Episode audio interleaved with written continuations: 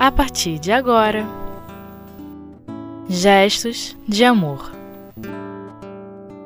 O Evangelho segundo o Espiritismo. A vinda do Espírito de Verdade. Terceira parte. Com Aline Costa.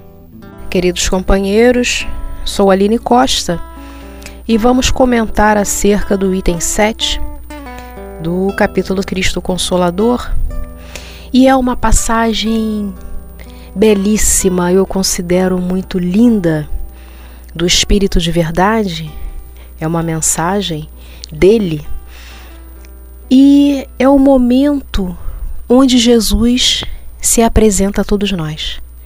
Ele diz assim: Eu sou o grande médico das almas. É o momento em que ele apresenta a sua pessoa, a sua personalidade. E aí, como sempre, Jesus vem falando para o espírito imortal. Ele vem nos falando da imortalidade, ele vem nos falando de futuro, futuro enquanto espíritos. Então, como médico das almas, ele vem nos trazendo também o conhecimento da medicina espiritual. Porque o foco dele não é apenas a cura do corpo físico. Ele vem falando para o espírito, que é a fonte. Então, a medicina espiritual, tratando do espírito, associada à medicina terrena, que vai tratar o corpo físico, porém, cada uma tem a sua esfera de ação, cada uma tem o seu momento. Então ele vem nos trazer um conhecimento um entendimento mais amplo daquilo que vem a ser a saúde. E ele continua: E venho trazer o remédio que deve curar-vos. Mas que remédio seria esse? O que nos faria, o que nos proporcionaria o retorno ao equilíbrio, o retorno à saúde? O Evangelho, a Boa Nova, o roteiro, o código moral para todos nós que habitamos esse planeta. E ele diz que deve curar-vos. Mas, sob a ótica espiritual, o que seria a cura? Então, a cura é a supressão total de um mal, ou um vício, ou uma imperfeição. Então veja como Jesus vem falando a longo prazo, para a posteridade, para a vida futura, para a imortalidade. Porque esse processo de cura, de cura espiritual, posto que o corpo físico reflete o que há no espírito, então o espírito precisa ser curado primeiro, para que ele tenha equilíbrio e o corpo físico reflita isso. Ele vem nos falando então de algo que não será, não se dará de uma hora para outra, mas com o tempo, com o conhecimento e esclarecimento ao longo das encarnações, nós vamos poder chegar a um estado de equilíbrio maior. E ele continua dizendo: os fracos, os sofredores e os enfermos são meus filhos prediletos e venho salvá-los. Observe bem que ele vem dizendo: fracos, sofredores e enfermos. Somos todos nós, não é? E enfermidade, doença, mais uma vez, sob a ótica espiritual, a doença é uma exteriorização de um estado d'alma. Então é necessário que esse espírito se equilibre dentro das leis de Deus para que ele reflita no corpo físico uma condição de equilíbrio e de saúde. Ele diz que são os filhos prediletos e que vem salvá-los.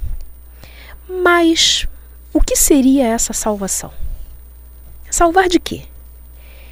Podemos observar no Dicionário de Filosofia Espírita de Lamartine Palhano Júnior o termo salvação e nos diz assim: No Antigo Testamento, o substantivo grego sotéria significa salvação e o verbo sozen significa salvar. É preciso descobrir o que significava a salvação e o ser salvo. No grego clássico, sotéria significa livramento ou preservação. E continua Lamartine. No Novo Testamento, sotéria é usado para salvação dos inimigos, saúde e segurança física, mas, sobretudo, como uma ação que seria o alvo de Deus e o propósito de Jesus Cristo para os escolhidos. A palavra salvação e o verbo salvar têm sido empregados na cristandade para significar o livramento do inferno eterno.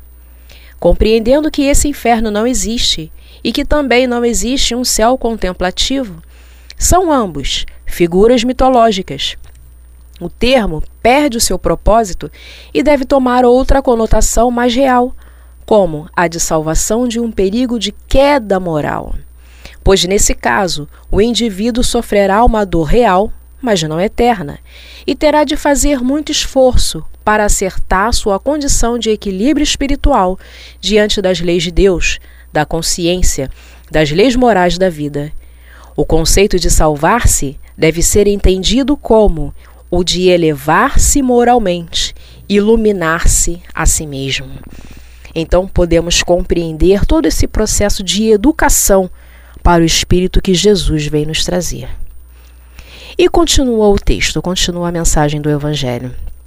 Jesus diz o seguinte: Vinde, pois, a mim. Observe que ele solicita uma ação. Vinde. Nos convida.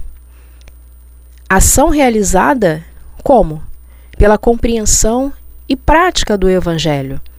É claro que no nossa, na nossa condição de espíritos imperfeitos ainda no mundo de provas e expiações, não temos a compreensão nem a prática na plenitude, mas já podemos ter o esforço, o movimento em direção às leis divinas, às leis eternas. Fica para nós a reflexão. Ele convida: Vinde, pois, a mim. Nós já conseguimos ir? Continuamos. Ele continua a frase: Vós que sofreis e que estáis sobrecarregados, e sereis consolados e aliviados. Consolados e aliviados pela compreensão da lei de Deus.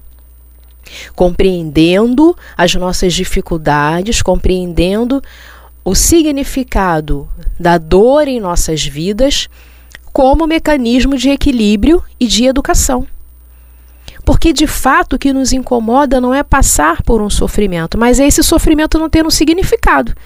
É a dificuldade não ter um significado. Qual a razão Deus está passando por esta situação em minha vida? Ah, compreendi. Então foi o resultado de uma má escolha que eu fiz anteriormente, está me gerando essa dificuldade. Ok, seguirei em frente e não farei mais. Vamos ver que não há castigo, não há fatalidade. Há uma lei de causa e efeito. Escolhas equivocadas, consequências ruins, escolhas acertadas, consequências positivas. E ele continua: Não procureis a força e a consolação em outro lugar, porquanto o mundo é incapaz de proporcioná-las. Não procureis a força e a consolação em outro lugar que não seja onde? Na lei de Deus e dentro de si mesmo. Então é a satisfação íntima, é a consolação pelo a, a sintonia, a felicidade, a alegria pelo desejo, pelo dever cumprido de forma digna. E o mundo é incapaz de proporcionar. Incapaz de proporcionar por quê? Porque o mundo está focado nas questões materiais que nos trazem um prazer efêmero. E a verdade está onde? Nas questões espirituais. Então não procuremos essa satisfação no mundo. Ele afirma, porque o mundo é incapaz de proporcionar.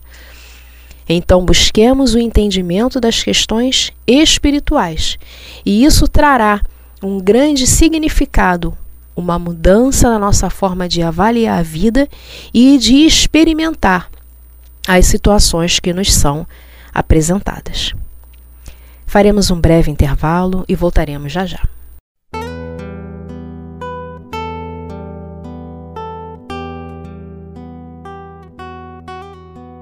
Gestos de amor. O Evangelho segundo o Espiritismo. Continuando, o Evangelho nos diz o seguinte: Deus faz um supremo apelo aos vossos corações por meio do Espiritismo. Escutai-o.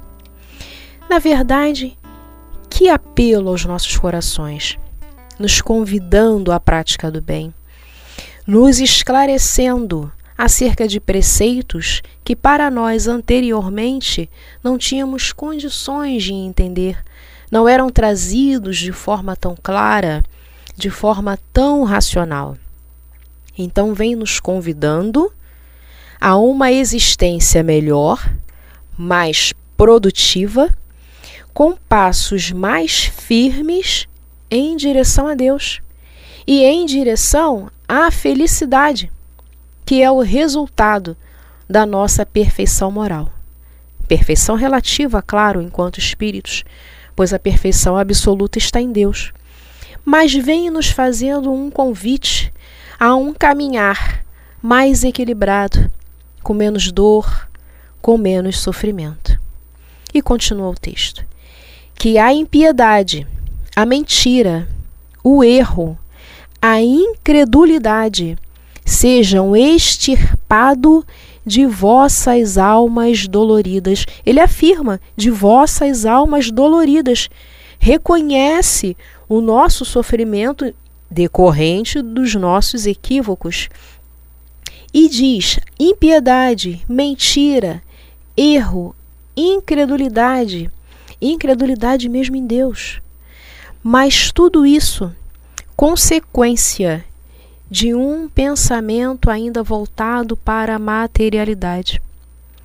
A não elevação do olhar acima da matéria, o desconhecimento de Deus, da ideia de Deus em nossa vida, que isso seja extirpado de nossas almas doloridas. São monstros que se saciam com vosso sangue mais puro e que vos provocam chagas quase sempre mortais. Mortais por quê? Porque o pensamento materialista esteriliza as nossas almas. Ele mata a fé e a esperança. E não existe progresso sem fé no futuro. A fé é a certeza na realização de algo é a certeza que estamos amparados, a certeza de que temos um Pai que é bom, que é justo, a certeza de que tudo caminha para a perfeição. Tudo o que acontece é para o nosso bem, nosso aprendizado e nossa elevação. Sem isso, o espírito não consegue caminhar. Ele paralisa diante das dificuldades e adversidades da vida, que são naturais, são do nosso momento, são desafios, são ensinamentos para que possamos aprender a nos conduzir, aprender a fazer escolhas mais ajustadas.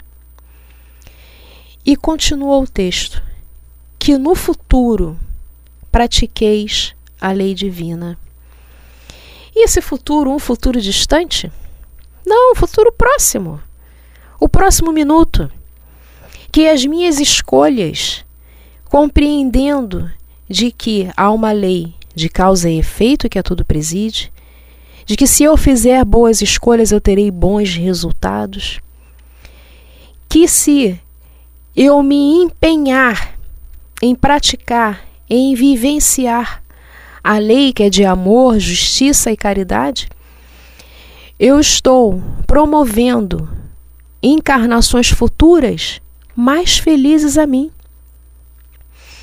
O entendimento de que o meu desequilíbrio orgânico hoje, a minha enfermidade hoje é o reflexo dos meus pensamentos, dos meus sentimentos, enquanto espírito imortal que sou.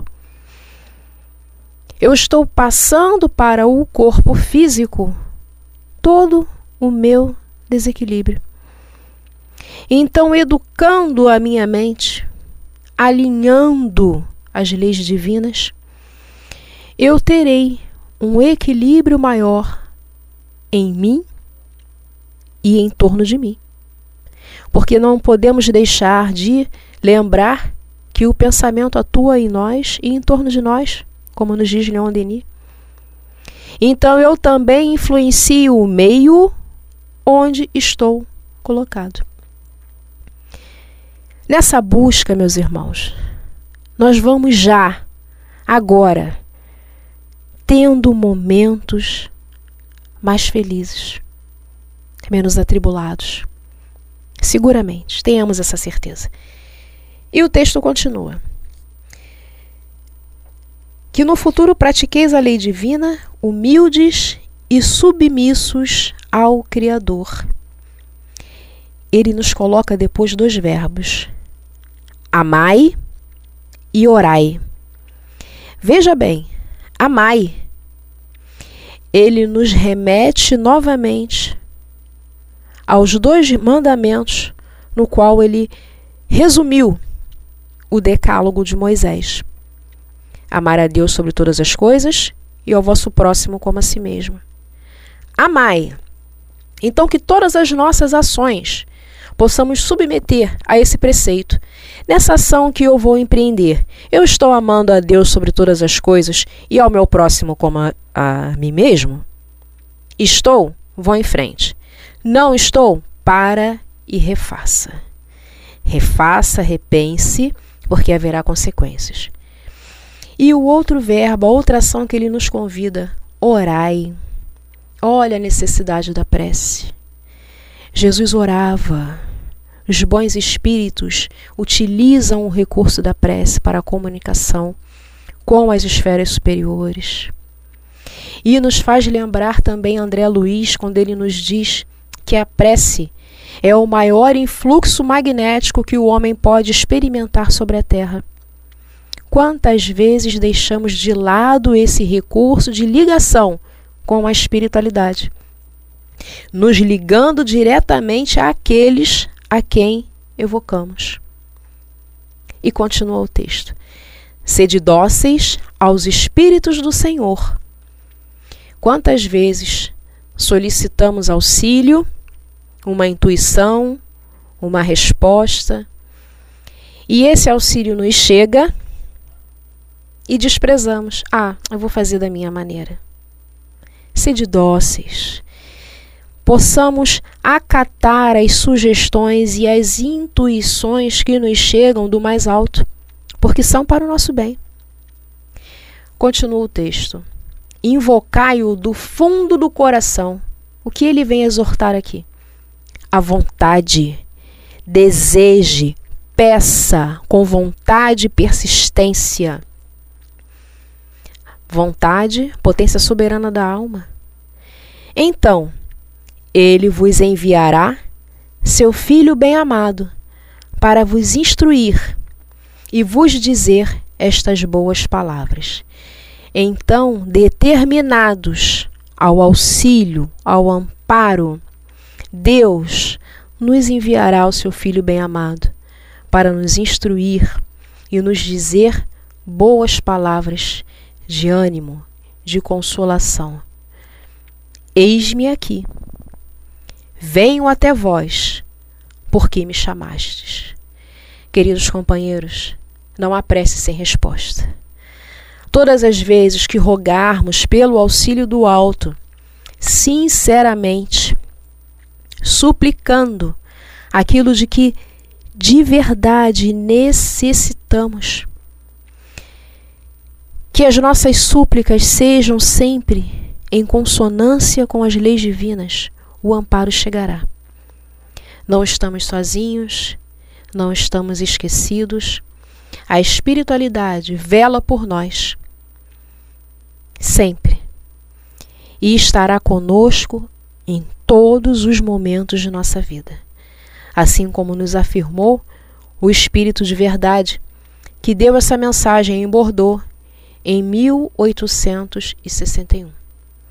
Que possamos então compreender a bondade de Deus, o amor dos bons espíritos por todos nós e que a escolha sempre será nossa. Muita paz.